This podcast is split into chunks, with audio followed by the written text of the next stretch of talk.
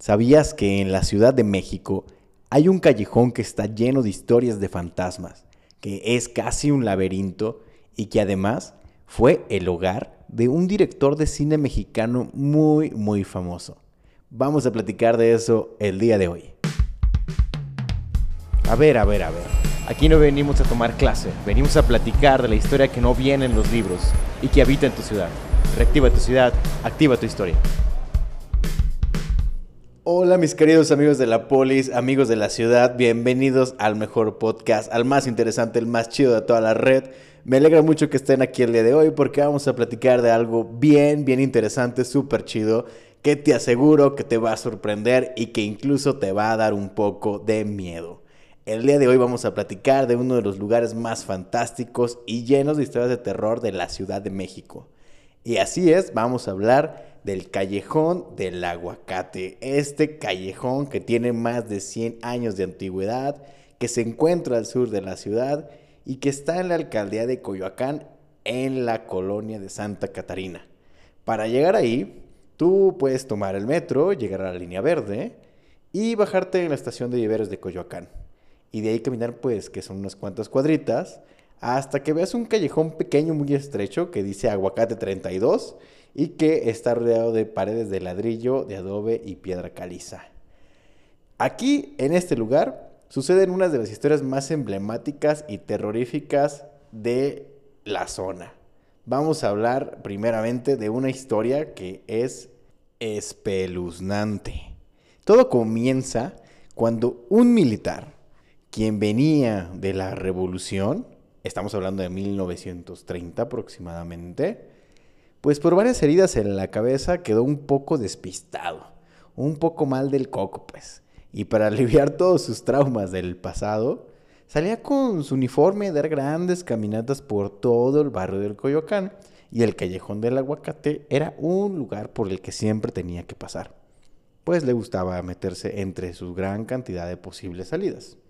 Ahí siempre había un niño que, fascinado por las medallas y el uniforme, le pedía que jugaran juntos a la guerra, a lo que el militar, siempre muy enojado, le devolvía un escarmiento de golpe.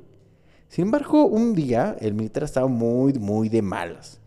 Tanto que cuando el niño le pidió como de costumbre que jugaran, el militar se tornó totalmente enojado y perdió la cabeza, al punto de que asesinó al niño contra el árbol de aguacate que se encuentra justo en ese callejón. El militar arrepentido buscó la manera de enmendar su error. Y es por ese motivo que en, una, en esa esquina que está frente al aguacate se encuentra un altar a la Virgen, donde según dice, al pasar, si no rezas un Padre Nuestro por el alma del niño, se escucha cómo llora el árbol del aguacate. Vámonos, agárrese como porque esto está muy tenebroso. Y no es la única historia que tenemos aquí. Pues han pasado 100 años y como bien sabes, a los mexicanos nos encantan este tipo de cosas.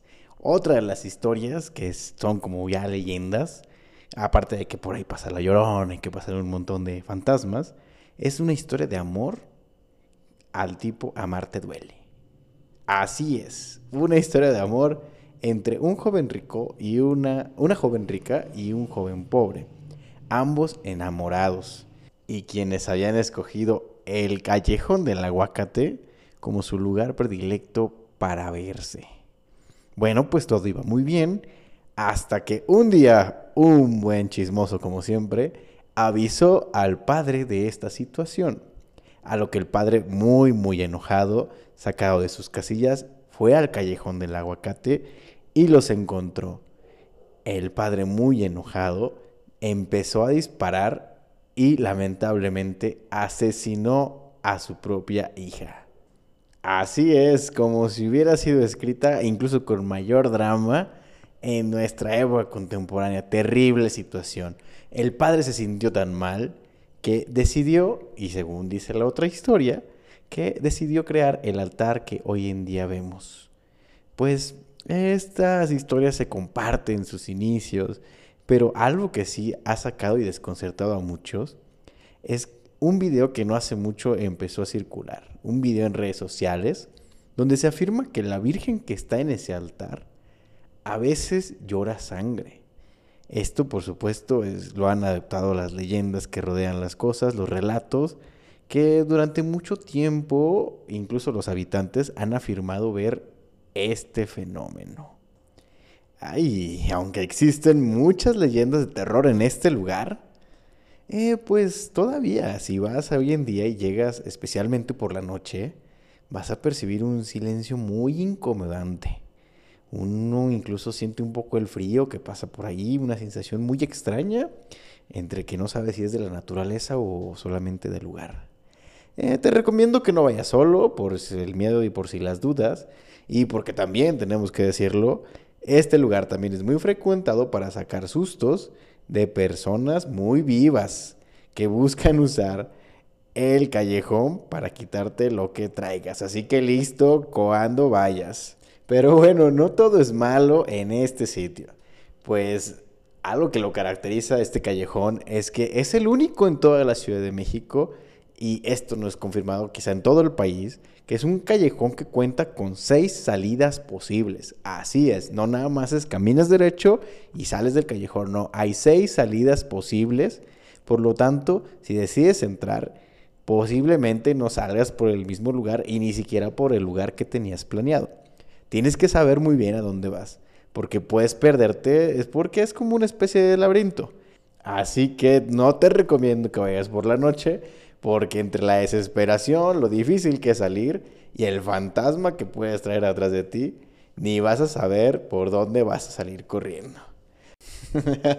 Pero eso sí, los lugareños y las personas que viven ahí han aprovechado muy bien esta situación. Un ejemplo claro de eso es que ahí mismo vivía el grandísimo, internacionalmente afamado ganador de muchísimos premios, el director de cine de la época de oro mexicano, Emilio el Indio Fernández. Así es nada más y nada menos que uno de los cineastas más importantes de la historia de México, vivía a la salida, la salida número 5 según dicen, de el callejón de los aguacates. Él, fascinado por este lugar, decidió asentarse en este increíble y misterioso espacio lleno de paz y silencio. Y bueno, cuentan las malas lenguas, los chismecillos, que cuando armaba sus fiestas privadas, eran el lugar perfecto para que nadie se enterara, nadie se animara a entrar o a caminar por ahí a las altas horas de la noche y que incluso, dicen aún más los atrevidos, y los lugareños que grandes leyendas del cine mexicano salieron de su casa y llegaban por la noche de manera que nadie los podía ver. Incluso a veces salían por ahí de manera muy, muy, muy a la oscuridad y nadie se enteraba de estas fiestas.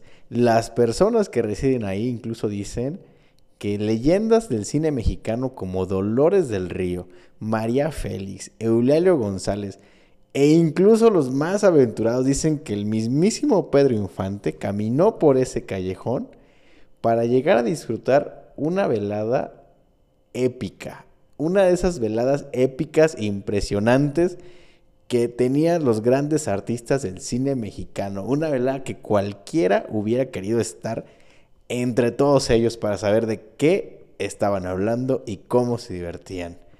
Qué interesante, ¿no? El día de hoy todavía puedes visitar esta casa, es un centro cultural, al cual es hermoso y muy, muy bonito.